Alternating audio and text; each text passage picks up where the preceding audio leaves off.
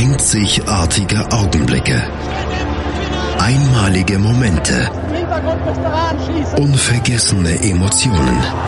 And Andreas präsentiert das Spiel meines Lebens auf meinsportradio.de. Hallo und herzlich willkommen zu einer neuen Ausgabe von Das Spiel meines Lebens hier auf meinsportradio.de. Mein Name ist Andreas Thies und wie immer spreche ich auch heute mit meinem Gast über das Spiel seines Lebens. Dabei ist es eigentlich völlig egal, um welchen Sport es geht, sei es Handball, Schachboxen oder wie auch heute Fußball. Meinen heutigen Gast stelle ich euch gleich vor. Mein Gast ist St. Pauli-Fan und er hat tatsächlich freiwillig nicht das letzte Derby gegen den HSV vorgeschlagen als Spiel seines Lebens, sondern kam von sich aus auf ein anderes, aus seiner Sicht hoffentlich nicht minder tolles Spiel aus dem Jahre 2003. Dafür bedanke ich mich im Laufe der Sendung bei ihm. Hier ist meinsportradio.de, das Spiel meines Lebens. Ja, liebe Hörer, mein Name ist Birgit Fischer. Ich habe schon ganz viele Medaillen gewonnen im Kanu-Rennsport, im Kajakpaddeln und ja, ich grüße alle Hörer, die jetzt mein Sportradio.de hören. Hören, was andere denken auf meinsportradio.de. Hier ist das Spiel meines Lebens auf mein Sportradio und jetzt stelle ich euch meinen heutigen Gast, den Mike, vor. Hallo Mike. Hallo Andreas, guten Abend. Mike, erstens vielen, vielen Dank dafür, dass wir nicht über den Februar 2011 sprechen, über das äh, Derby von äh, St. Pauli gegen den HSV. Du bist St. Pauli-Fan, aber nicht seit immer. Das ist richtig. Ich bin äh, 76 in Bremen geboren und habe 82 dementsprechend auch angefangen für den SV Werder in der F-Jugend zu spielen. Ja. Und das prägte natürlich dann dementsprechend. Und in dem Alter war man auch noch nicht bereit für andere Städte und schon gar nicht für Vereine, die damals in irgendwo im Nirgendwo rumdümpelten. Ähm, hab dementsprechend auch bis zu meinem 18. Lebensjahr für Werder dann in der Jugend gespielt. Und dann kamen ganz viele Dinge zusammen, die sich irgendwie darin dann ja entluden, dass ich tatsächlich im Alter von 18 noch meinen Verein gewechselt habe, was wahrscheinlich drei, vier Jahre später nicht mehr möglich gewesen wäre ähm, zu dem Zeitpunkt aber gerade noch irgendwie so ging. Das kannst du auch heute noch mit deinem Gewissen vereinbaren. Die meisten Menschen schreien jetzt Sell out. Hm? Ah nee, das, also das geht nicht, weil ähm, dann hätte ich mir tatsächlich einen Verein wie den FC Bayern aussuchen müssen, dann äh, würde ich das verstehen, aber ähm, zum FC St. Pauli zu gehen, der außer diesem Derby-Sieg, äh, über den du ja nicht reden willst, und dem Weltpokalsieger, Besieger Titel gegen den FC Bayern eigentlich wirklich nichts geholt hat, also da bin ich von Sell-Out-Gedanken relativ äh, unverdächtig, glaube ich. Kleine Geschichte am Rande. Am, am Abend des Weltpokal-Sieger-Besieger-Spiels hat das Nachbarhaus von meiner WG gebrannt, aber das ist eine andere Geschichte. ähm, das ist so die Geschichte, die ich mit dem, mit diesem Spiel verbinde. Ähm, du hast dich für St. Pauli und, und gegen Werder entschieden. Du sagst, es ist eine, ist eine längere Geschichte. Ähm, ist das, ist das eine bewusste Entscheidung damals für St. Pauli gewesen, für, also das jetzt, ich sag mal, das etwas andere, was St. Pauli ja darstellt, oder ähm, wie hast du dich damals dann dafür entschieden? Ich meine, Werder und St. Pauli ist ja durchaus, äh, stehen ja durchaus freundschaftlich gegenüber. Ja, wobei das damals äh, noch nicht so verbunden war, wie es vielleicht heute auch gerade in Ultrakreisen dann der Fall ist. Also ich, ich weiß noch, dass ich damals beim Spiel gegen St. Pauli in der Ostkurve in Bremen stand. Ähm, damals hatte St. Pauli noch viel mehr als heute das, das Image dieses Punker- und Second-Clubs und die Bremer Kurve hat damals gerufen, wir haben Arbeit und ihr nicht. äh, also von daher jetzt so, so eine richtige Freundschaft war das damals nicht. Ja. Äh, also es gab tatsächlich ganz viele verschiedene Gründe. Zum einen eben, äh, wir hatten als Mannschaft oder als Team zusammengespielt, mehr oder weniger zwölf Jahre. Natürlich geht da mal der eine oder andere raus, aber den Stamm in dieser Jugendmannschaft hielten wir echt komplett. Es war nie die erste Mannschaft, wir haben immer da wirklich auch Spaß gespielt. Ja. Und als wir dann in den Herrenbereich wechseln sollten, hat uns der Verein echt ganz übel die Tür gewiesen. Also wir hätten als achte Herren damals anfangen wollen in der Kreisklasse 10, die unterste Liga. Mhm. Wollten eigentlich nur einen Satz Trikots, einen Satz Bälle und irgendwie auf dem Freitagabend eine Zeit zum Trainieren. Und das war nicht möglich. Also Bälle gab's nicht, Trikots musste man erstmal in Aussicht stellen, war noch nicht so sicher.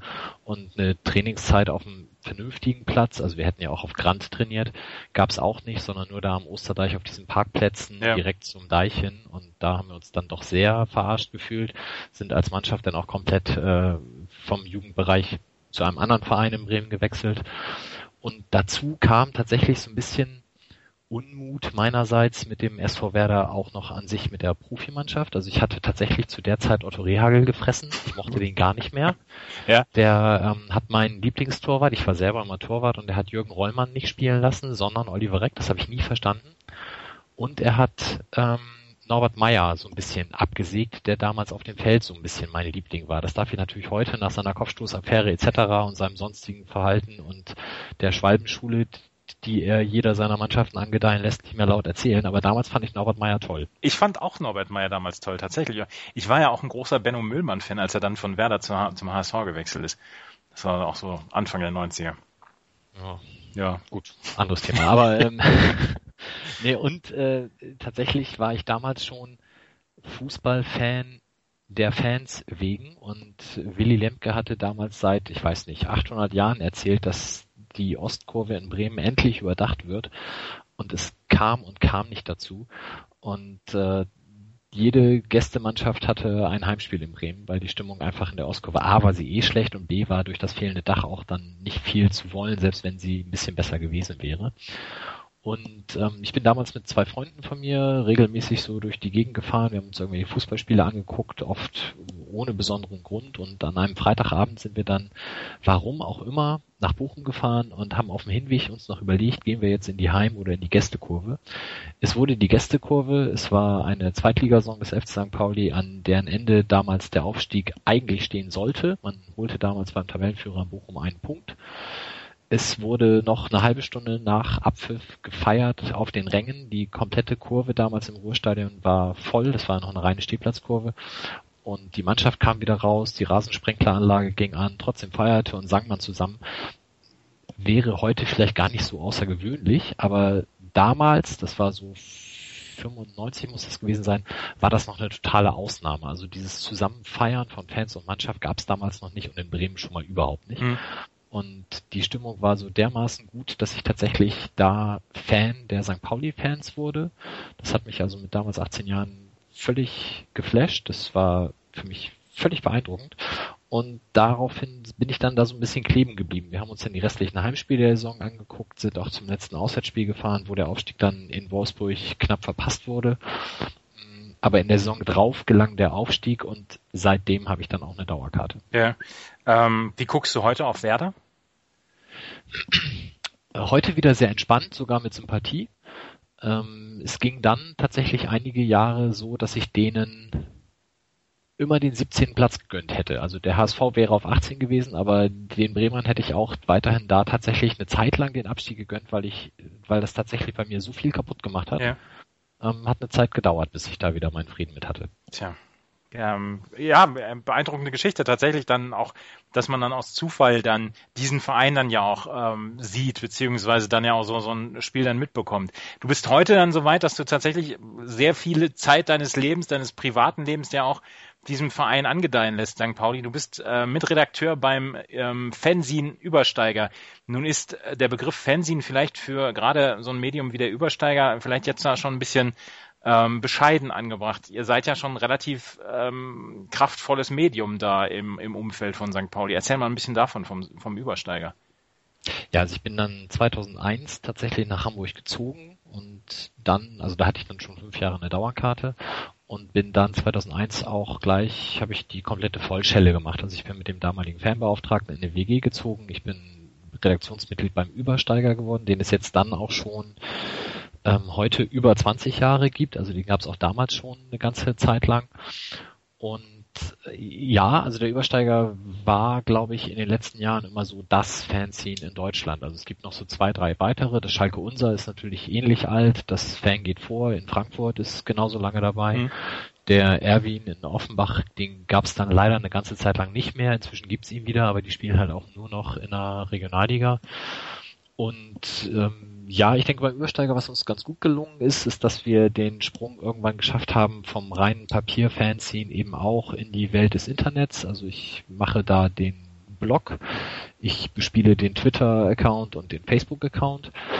Und ja, was jetzt halt im letzten Jahr so ein bisschen schwierig geworden ist, ist, dass die Zeiten sich halt doch ändern und man auch merkt in so einer 20-Mann-Redaktion, wie sie sie irgendwann mal war, da verlagern sich auch die Prioritäten und dementsprechend ähm, gab es jetzt das letzte Heft zum Ende der letzten Saison und das erste Heft in dieser Saison ist jetzt erstmal nicht mehr als Print erschienen, weil da ganz viel schief lief.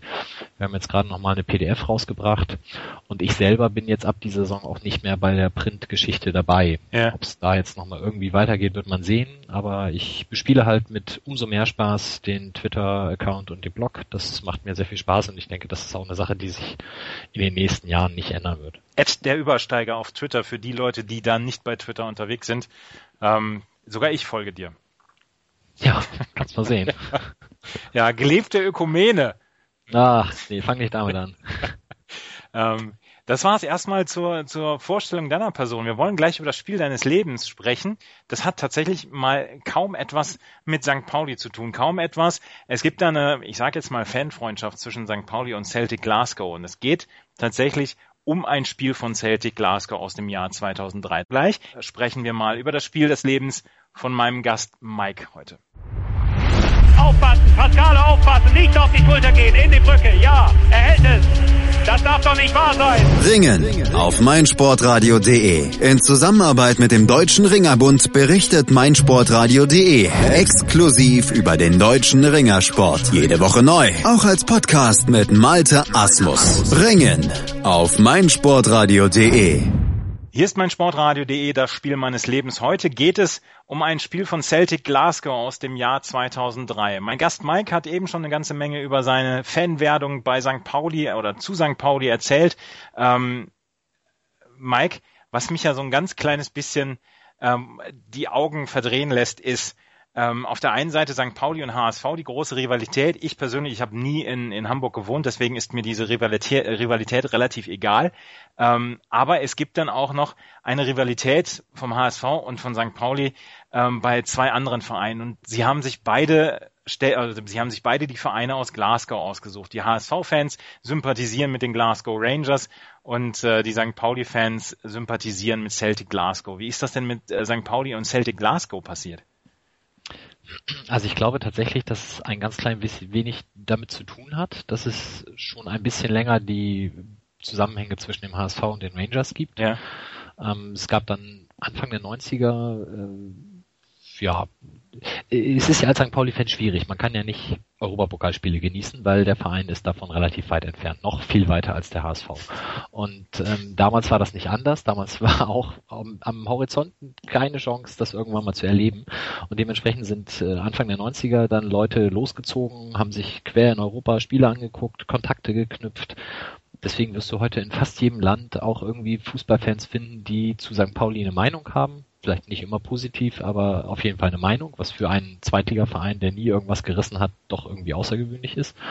Und eine Gruppe, ja, machte sich halt auch nach Glasgow auf. Da gab es natürlich aufgrund der politischen Dimension mit äh, Rebel, IRA, Unabhängigkeitskampf etc. ganz viele Anknüpfungspunkte und es entstand eine ja, Freundschaft, erstmal auf natürlich, wie das immer so ist, auf, auf privater Ebene zwischen einzelnen Leuten, die dann aber mit der Zeit immer größer wurde. Also unser heutiger Sicherheitsbeauftragter Sven Wuchs, der lange Zeit im Fanladen, unserem Fanprojekt gearbeitet hat, der hat mit seinem damaligen Fanclub, das war die Caro Family, ein, ein noch heute Ruf wie ein Donnerhall, ähm, äh, da diese äh, Kontakte ja ganz immens auch mit geknüpft und so entwickelte sich das über die Jahre und ich habe heute noch immer Pickel im Gesicht, wenn ich von Fanfreundschaft höre, weil ich diesen Begriff einfach schon so falsch finde, wenn man ihn vereinsübergreifend tatsächlich benennt, weil jede Fanszene in sich schon so inhomogen ist, dass sowas kaum geht, dass man wirklich komplett einen anderen Verein in der ganzen Fanszene gut findet. Ähm, und so eine Nummer wie zwischen Schalke und Nürnberg gibt's halt ganz selten. Und bei St. Pauli ist tatsächlich die einzige Freundschaft, die so weit übergreifend ist, die mit Celtic, die auch von beiden Seiten gepflegt wird. Also es gibt immer diesen ähm, sehr lustigen Spruch von wegen kein Mönchengladbacher, nee, kein Liverpooler trägt einen HSV-Schal, so rum, ähm, dass halt äh, irgendjemand da mal eine, eine Freundschaft skizziert hat, die es gar nicht gab ja. und die immer nur sehr einseitig war. Und äh, hier ist es tatsächlich in beiden Richtungen, wie es bei dem HSV und den Rangers ja auch ist. Also auch da wird es tatsächlich von beiden Seiten gelebt. Ja, und so hat sich das über die Jahre ähm, entwickelt und ich habe äh, inzwischen halt zwölf Auswärtsspiele mit Celtic äh, in Europa jetzt besucht. Das fing 2000 an mit einem mit einem Sieg, was sehr außergewöhnlich war in Luxemburg. Also da haben sie tatsächlich mal auswärts gewonnen, ansonsten vermeiden sie das ja. FK Düdelange oder was war das? Äh, Jeunesse Esch. Ah, der andere Verein. Der andere Verein. genau, und ähm, ja, so, so hat sich das irgendwann ergeben. Ja. Ähm, du warst 2003 ist das das Spiel deines Lebens äh, entstanden, beziehungsweise ist das gewesen. Das war das Europapokalfinale, das UEFA-Pokalfinale zwischen dem FC Porto und ähm, Celtic Glasgow. Ähm, damals, also ich habe mir so den Weg von beiden Mannschaften dann ja auch angeguckt. Ähm, damals hatten, hatte Celtic einen Weg ins Finale, der äh, schwieriger nicht hätte sein können für einen UEFA-Pokal. Da waren zum Beispiel die Blackburn Rovers dabei, da war Celta Vigo dabei, da war ein, ein Kracher gegen VfB Stuttgart dabei. Mit 3 zu 1 hatte man das Hinspiel gewonnen, das Rückspiel hatte man 2 zu 3 verloren. Liverpool hatte man besiegt um Boa Visto Porto. Das ist ja ein, äh, ist ja ein Weg, der quasi durch Gesamteuropa geht und wirklich fast nur klangvolle Namen hat, bis auf die erste Runde gegen FK Suduva Mariampole aus Litauen. Ähm, also das ist ja, das ist ja ein Weg, ähm, da kann man ja nur erstmal den Hut vorziehen. Und ich finde dann ja, der UEFA Cup bietet so viele schöne Traditionen, bietet so vielen schönen Traditionsvereinen Platz, wie zum Beispiel jetzt die Blackburn Rovers oder ähm, damals ja noch Liverpool und, und Boavisto Porto. Ähm, das ist ja, das ist ja ein Weg, mit dem man richtig angeben kann. Ja, und du hast die erste Runde sogar noch äh, ausgelassen, beziehungsweise erste Runde ist falsch, weil sie waren eigentlich für die Champions League ja ah, vorgesehen, ah, haben da aber die Quali gegen Basel verloren. Und das war tatsächlich in der Saison dann auch mein erstes äh, Spiel, wo ich mit Berührung hatte. Also ich war dann in Basel und nach einem 3-1 Heimsieg hat man da dann schändlich 2-0 verloren und war dann eben nicht in der Champions League. Im Rückblick natürlich schön, weil sonst hätte es dieses Spiel meines Lebens gar nicht gegeben. Aber ja, wie du dann den Weg weiter beschrieben hast, völlig richtig. Ähm, ich war dann auch in Stuttgart, wo wir, oder wir, also wo Celtic 3-2 verloren hat nach dem 3-1 Heimspielsieg, so dass man da dann weiterkam. Und ähm, wir haben dann tatsächlich nach dem Spiel in Stuttgart haben wir unsere Karten für das Finale in Sevilla bestellt weil wir einfach gesagt haben, ja, also gut, gegen Liverpool, das wird wohl nix, aber wir waren damals halt mit drei, vier Leuten doch recht reiseaffin und hatten uns dann auch immer mal wieder spannende Spiele rausgesucht und haben gesagt, okay, komm, das Spiel wird bestimmt ganz cool, wahrscheinlich schafft Liverpool es dann irgendwie ins Finale, das wird bestimmt ein ganz großartiges Erlebnis und sollte Celtic doch irgendwie aus Versehen dahin kommen, wäre es natürlich umso schöner. Das heißt, da hatten wir dann über die UEFA, über das ganz normale Losverfahren dann schon unsere Tickets. Ja, welch, welch herausragende Weitsicht, weil wir sprechen gleich ähm, über die Boys from Sevilla, über 80.000 Menschen, die aus, äh, aus aller Welt für Celtic Glasgow dann nach Sevilla gereist sind. Ähm, da muss man dann ja schon von richtig, richtig großem Glück dann ja auch sprechen. Definitiv. Also ich, ich nach wie vor war das sicherlich eine der schönsten Entscheidungen, damals so früh die Tickets bestellt zu haben, weil vor Ort wäre es unmöglich gewesen, beziehungsweise man hätte da mindestens ein Monatsgehalt irgendwie investieren müssen. Das wäre nicht gegangen. Ja. Porto ist damals äh, ich glaube, mit, äh, mit dem leichteren Weg ins Finale gekommen. Mit Polonia Warschau fing es an, dann Austria Wien, Lens, Denis Lispor, Panathinaikos, das Rückspiel erst nach Verlängerung gewonnen und dann Lazio Rom im Halbfinale. Man freut sich dann ja schon, dass Lazio Rom nicht unbedingt der Endspielgegner gewesen ist, oder? Bei der etwas ja. komplizierten Fanszene, die Lazio Rom leider hat. Richtig, gerade als Poly-Fan hätte man da wahrscheinlich dann aufpassen müssen. Ähm, ja, also wo, wobei ich halt sagen muss, ich finde ja so ein bisschen Reibung, so ein bisschen Adrenalin gehört auch immer dazu und bei so einem Spiel will man sich natürlich jetzt nicht mit dem Gegner irgendwie körperlich messen, aber wahrgenommen hätte ich den Gegner schon gerne und das war bei Porto tatsächlich in Sevilla kaum möglich, weil A da sind da wirklich nur die angereist, die auch ein Ticket hatten. Das war also ein sehr überschaubares Kontingent. Und B, die, die dann da waren, die sind halt alle tagsüber mit dem Bus, die da verhältnismäßig geringe Entfernung äh, angekommen zum Spiel und zack wieder weg. Also das, was für mich Europapokalfinale ausmacht, so vom ganzen Erlebnis, war für die eigentlich nicht wirklich gegeben. Ja, die ähm, Porto hatte damals ja auch noch einen Trainer, der durchaus danach von sich reden gemacht hat. José Mourinho war damals der Trainer bei beim FC Porto. Ähm, damals hat man aber noch gar nicht so richtig viel von ihm mitbekommen, oder? Nee, das, äh, sie hatten auch einen Spieler, der noch von sich reden machte, nämlich Deko. Ja. Ähm, über das Spiel reden wir gleich. Wir müssen auch noch über Mittelfinger mal nicht sprechen auch und so. ja. also wie gesagt, die haben danach noch eine ganz gute Zeit gehabt. Sie haben ja der, im, im, Folgejahr auch die Champions League gewonnen ja. auf Schalke. Ähm, ja, also da, das war damals noch nicht absehbar. Nee, er wurde dann zu The Special One. Ich glaube, er hat als Übersetzer irgendwo angefangen, ne? Für, ähm, beim Barcelona. Ja, als Co-Trainer von Barcelona, glaube ich. Mhm. Ähm, auf jeden Fall war er der Trainer von ähm, von FC Porto. Jetzt erzähl mal, wann seid ihr angereist nach, ähm, nach Sevilla? Ja, also wir sind äh, einen Tag vorher angereist. Wir haben natürlich auch die Flüge dementsprechend äh, frühzeitig gebucht, äh, hatten auch unsere Unterkunft. Das war alles ja super und dann triffst du natürlich auch mit der Zeit. Also wie gesagt, das war mein, weiß ich nicht, viertes oder fünftes Auswärtsspiel mit mit Celtic. Meine äh, Begleiter waren teilweise dann noch sehr viel mehr involviert. Ähm, und wir haben natürlich dann auch diverse Leute getroffen. Es, es gab am Abend vorher ein Konzert in, in, einem relativ großen Park, wo Charlie and the Boys gespielt haben. Das war so damals immer, wenn man mit Celtic europäisch unterwegs war, dann gab's halt diese Truppe, die da auftrat und ein Konzert gespielt hat mit allen Rebel-Songs rauf und runter. Ähm, das Konzert war natürlich der Knaller und wir haben dann äh, vor Ort da ältere Herren getroffen, teilweise aus Australien. Der hatte also so ein aufblasbares Känguru auf den Schultern. Äh, der wird sicherlich jenseits der 70 gewesen sein und wir kamen dann ins Gespräch und er erzählte dann, ja, ach, das ist so schön hier zu sein und für mich geht ein Traum in Erfüllung. Und dann fragte ich natürlich, hast du denn auch eine Karte? Und er so, nö, ach, brauche ich auch nicht, es ist schon super hier zu sein, das reicht mir völlig. Und du selber mit deinen, ich weiß nicht, wie alt war ich, 23 da, ne, 26, äh, wir haben natürlich gedacht, ey, eigentlich musste dem jetzt die Karte geben, das geht ja gar nicht. Aber habe ich dann nicht gemacht. Ja, ähm, ich kann diesen Egoismus tatsächlich dann auch verstehen, wenn man dann schon hingereist ist und dann seinen Verein dann ja auch sieht. Die UEFA hat hinterher ähm, von der largest traveling support to have assembled for a single game gesprochen. Ähm, man spricht von 80.000 Celtic-Fans, die damals in der Stadt waren. Ähm, jetzt nochmal zurück auf Lazio Rom.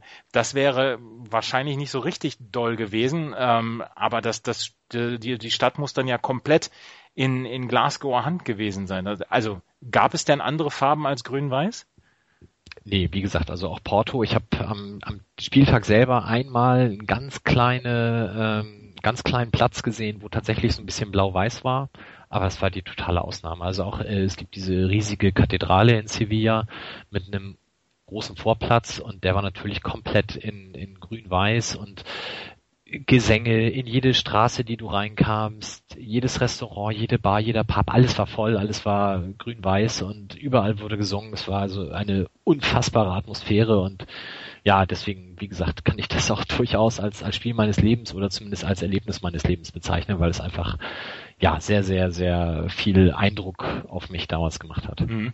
Ähm, die Fans wurden hinterher als Boys from Sevilla äh, bezeichnet, äh, dieses, dieses, also die, die Fans an sich, die dort in Sevilla vor Ort waren.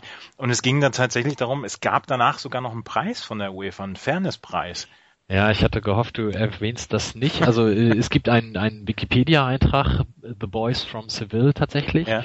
Äh, der Preis wurde dann von Sepp Blatter überreicht. Ah. Das ist natürlich jetzt unschön, aber gut, da können wir nichts für. Ja. Ähm, es gab tatsächlich den FIFA Fair Play Award, das stimmt. Und äh, ich glaube, der Hintergrund war dann, es gab aufgrund, also man stellt sich vor, 80.000 Fußballfans fallen in eine Stadt ein, ganz martialisch. Und es gab dann äh, in der Nacht vor dem Spiel tatsächlich drei Personen, die verhaftet wurden, am Spieltag keinen.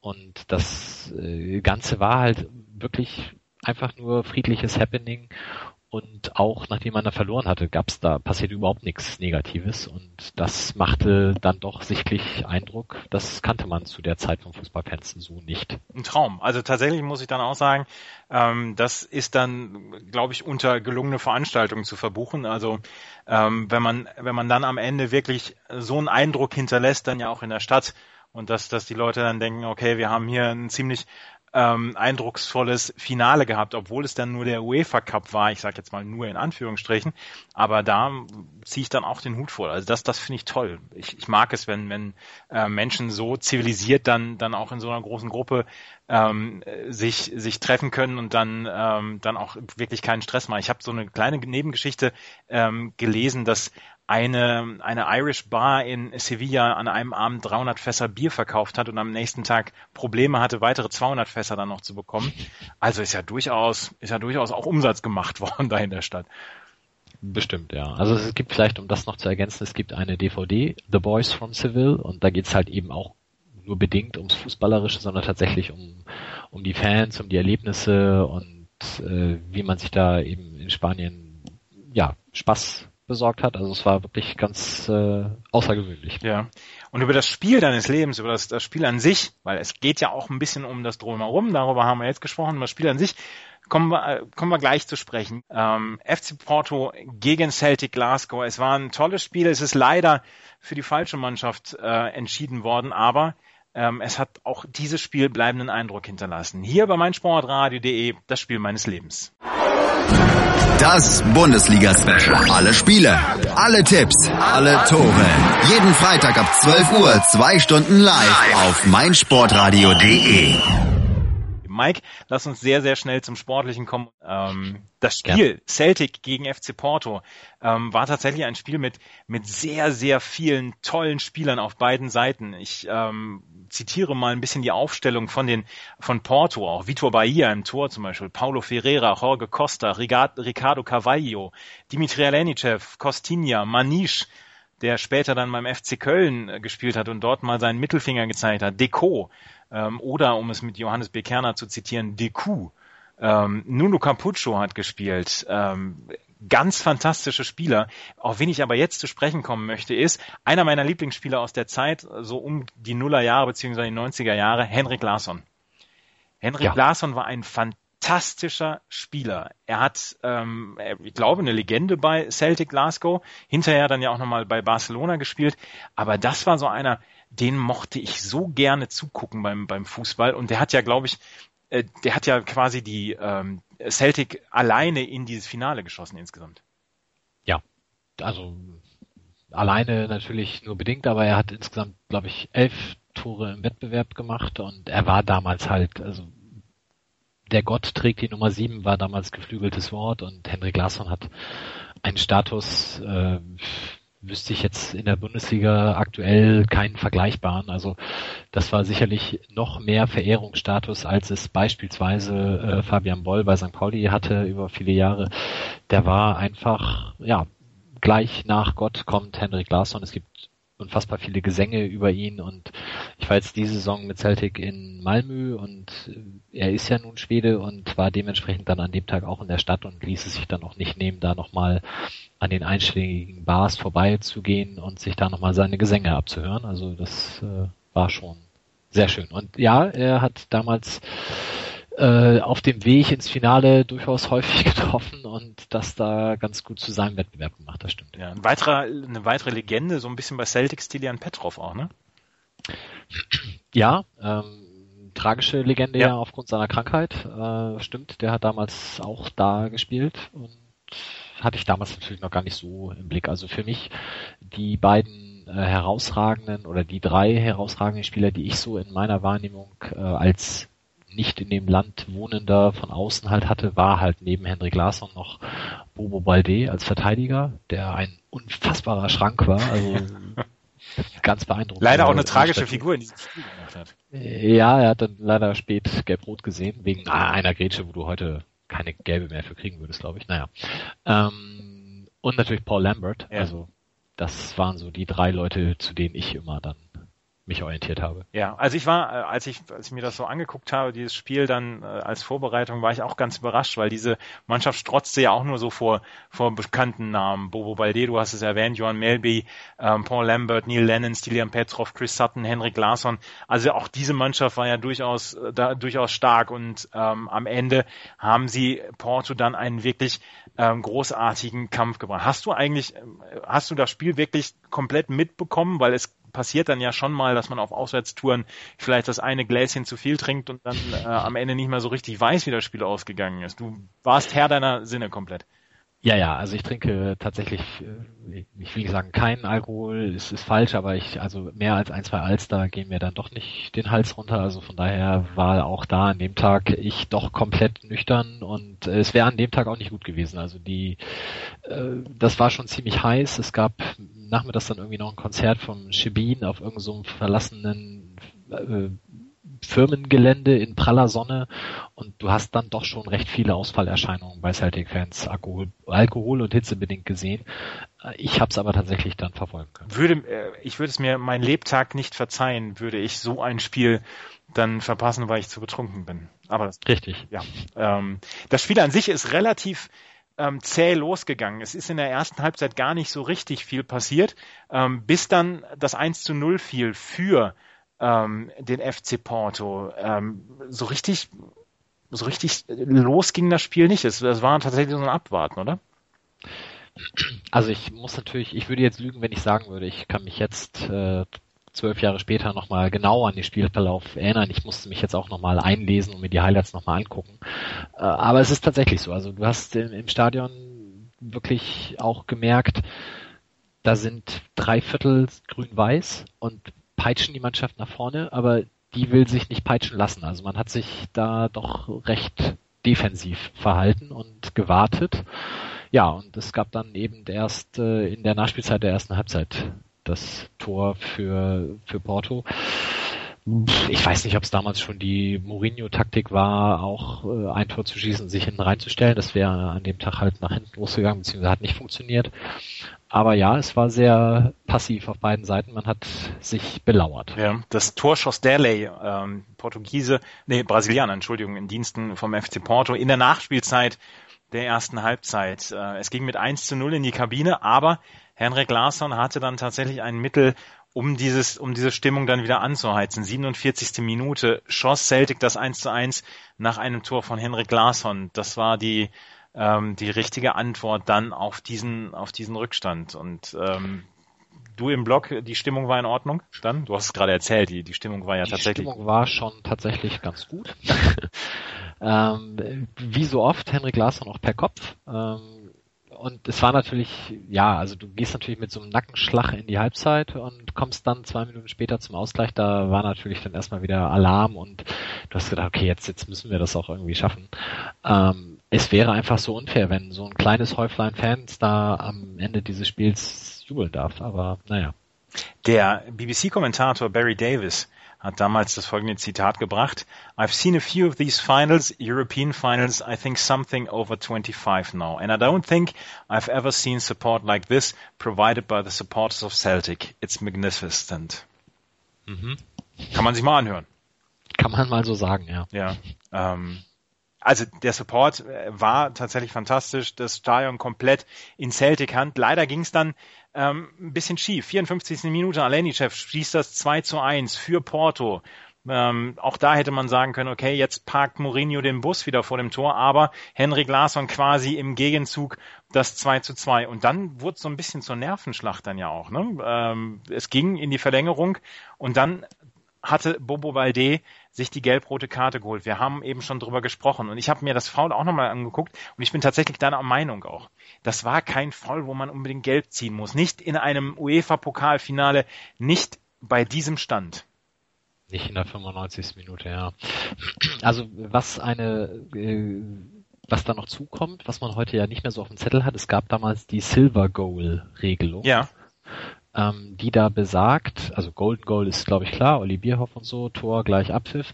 Ähm, Silver Goal bedeutete, wenn ein Tor fällt, wird bis zum Ende der Halbzeit gespielt. Also sprich, wenn vor der 105. Minute, wo dann die erste Hälfte der Verlängerung zu Ende ist, ein Tor gefallen wäre, dann wäre da schon Schluss gewesen und die zweite Hälfte wäre nicht mehr gespielt worden. Ja. Ähm, Gut. Es war das erste Spiel, es war übrigens das erste Spiel, was tatsächlich durch quasi ein Silver Goal entschieden worden ist, obwohl es dann in der zweiten Halbzeit der Verlängerung ähm, entschieden worden ist. Ähm, das ist eine schöne 500.000 Euro Frage. Wer hat das letzte Silver Goal der, äh, der Geschichte geschossen? Keine Ahnung. Das war bei der EM 2004 Trajanos Dellas für Griechenland gegen Tschechien. Okay. Ja, ja aber es, tatsächlich, es war, es war quasi das erste Silver Goal von Daly auch in der äh, 115. Minute, obwohl diese Regelung dann, wie gesagt, durch den Abpfiff dann ja nicht zum Tragen kam. Ich war damals ein kleiner Fan dieser Regelung tatsächlich. Wie ging's dir? Naja, mit der gelb-roten Karte war ich kein Fan mehr, weil ich äh, dann natürlich gedacht habe, oh wei, oh wei, jetzt machen die bestimmt das Tor und dann ist halt schon nach der 105. Schluss. Ähm, ja, also grundsätzlich, äh, ich denke, in der Verlängerung wird oftmals ja sich zurückgezogen und belauert, noch mehr als sowieso schon in Finals das der Fall ist. Und von daher finde ich da jetzt keine Notwendigkeit für. Also es wird dann äh, ja, also nee, finde ich nicht gut. Man, man sollte, wenn man sagt, wir haben jetzt hier unentschieden gespielt und es werden zweimal 15 Minuten verlängert, dann sollen auch zweimal 15 Minuten verlängert werden. Veränderungen sind immer blöd. ja, sind tatsächlich immer blöd. So, ich mag auch nicht, wenn wenn mein Verein die Liga verlassen sollte. Das das sind Veränderungen, die muss muss ich nicht haben. Ähm, 115. Minute tatsächlich hatte Porto dann das 3 zu 2 geschossen. Dann gab's noch den Ansturm von Celtic. In der letzten Minute musste dann sogar noch Nuno Valente von Porto vom Platz. Dann gab es äh, einen letzten Freistoß, 18 Meter, glaube ich, vor dem Tor. Ähm, alles wurde nach vorne geworfen von Celtic und dann der Freistoß ging dann hinten ins Torhaus. Relativ kläglich diese letzte Chance da verballert worden von Celtic. Ähm, wie war die Stimmung nach dem Spiel?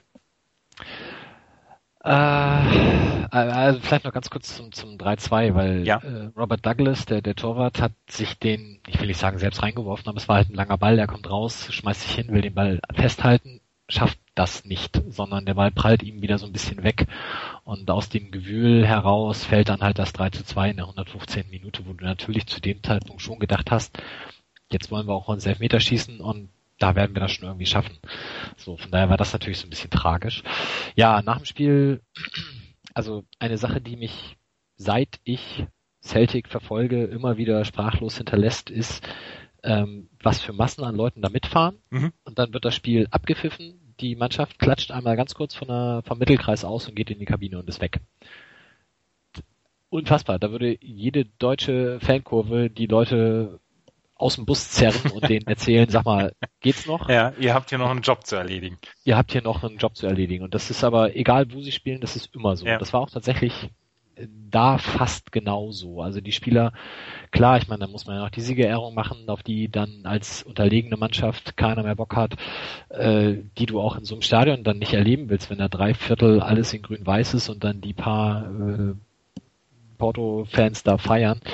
Ähm, Zumal es auch an dem Tag, also Celtic-Fans sind ja pauschal schon sehr fair, aber wenn man das Spiel in voller Länge sich nochmal angucken möchte, was man auf YouTube ja kann, Zeitspiel haben die da echt neu erfunden und auch äh, sich verletzt am Boden wälzen wurde da in eine neue Dimension gehoben. Also dass eine ganze grün-weiße Masse Cheat, Cheat, Cheat schreit, ich habe an dem Tag tatsächlich Deco und äh, José Mourinho hassen gelernt. Also ich war auf portugiesische und spanische Mannschaften ganz, ganz viele Jahre lang ganz schwer anzusprechen, weil ich das äh, tatsächlich schwer verarbeiten konnte. Diese Art und Weise des äh, Liegenbleiben, Schauspielern, Zeitschinden war für mich nur schwer zu ertragen. Ja.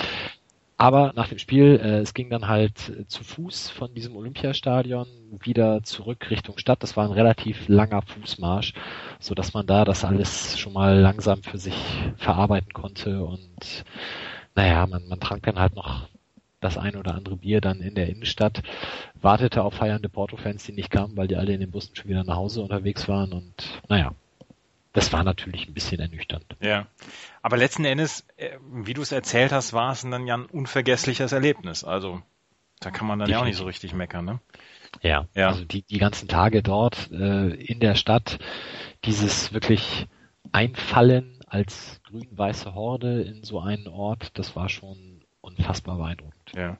Ähm, das war das Spiel deines Lebens. Wir sind schon am Ende dieser Sendung angekommen. Wir haben uns ein ganz kleines bisschen verquatscht. Wir sind am Ende der Sendung angekommen. Mike, es hat mir großen, großen Spaß gemacht, mit dir über dieses Spiel zu reden, beziehungsweise über alles das, was drumherum passiert ist und dann auch über Übersteiger etc. Vielen Dank für deine Erinnerung. Sehr gerne. Wenn, hat mir auch Spaß gemacht. Vielen Dank. Wenn ihr mal ein Spiel eures Lebens habt, wenn ihr darüber erzählen wollt, es muss nicht immer Fußball sein, dann kontaktiert uns, kontaktiert mich ähm, beziehungsweise auf Facebook, facebook.com mein, slash mein Sportradio oder auf Twitter at mein Sportradio. Kontaktiert uns, wir sprechen drüber, wir sprechen gerne drüber, über alle möglichen Spiele. Ich habe, ähm, ich rede auch mit jemandem über das Derby von 2011. Ich tue es tatsächlich. Das Papierkugelspiel habe ich auch noch vor mir. das vielleicht in der nächsten Sendung hier bei meinsportradio.de. Bis dahin viel Spaß im weiteren Programm und bis zum nächsten Mal. Auf Wiederhören. Wie baut man eine harmonische Beziehung zu seinem Hund auf? Puh, gar nicht so leicht. Und deshalb frage ich nach, wie es anderen Hundeeltern gelingt, beziehungsweise wie die daran arbeiten. Bei Iswas Dog reden wir dann drüber. Alle 14 Tage neu mit mir, Malte Asmus und unserer Expertin für eine harmonische Mensch-Hund-Beziehung, Melanie Lippisch. Iswas Dog? Mit Malte Asmus. Überall, wo es Podcasts gibt.